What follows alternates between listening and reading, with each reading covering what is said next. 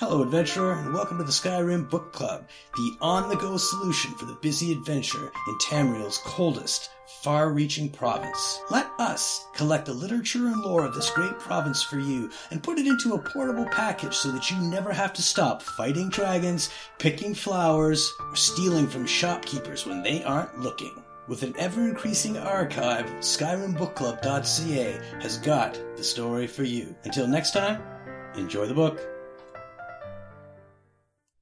Maluril's Journal by Maluril Ferrano.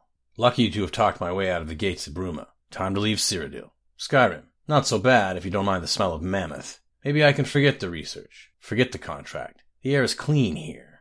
Caravan brought questions with it. They'll catch up sooner or later. Money won't do any good. Need some dwarven junk to pacify them. But how?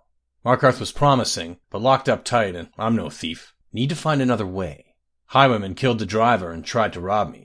Vivec must have been with me, managed to talk them into working for me to excavate dwarven ruins they are camped in. Safer than the cities, anyway. These bandits are thick, but nobody's going to find me down here. Actually found some artifacts. Must try to find a buyer. Maybe I'll actually make enough coin to pay these fools what I've promised for their labor. Can't go to Markarth again. Staying in the ruins for now. What's my next move?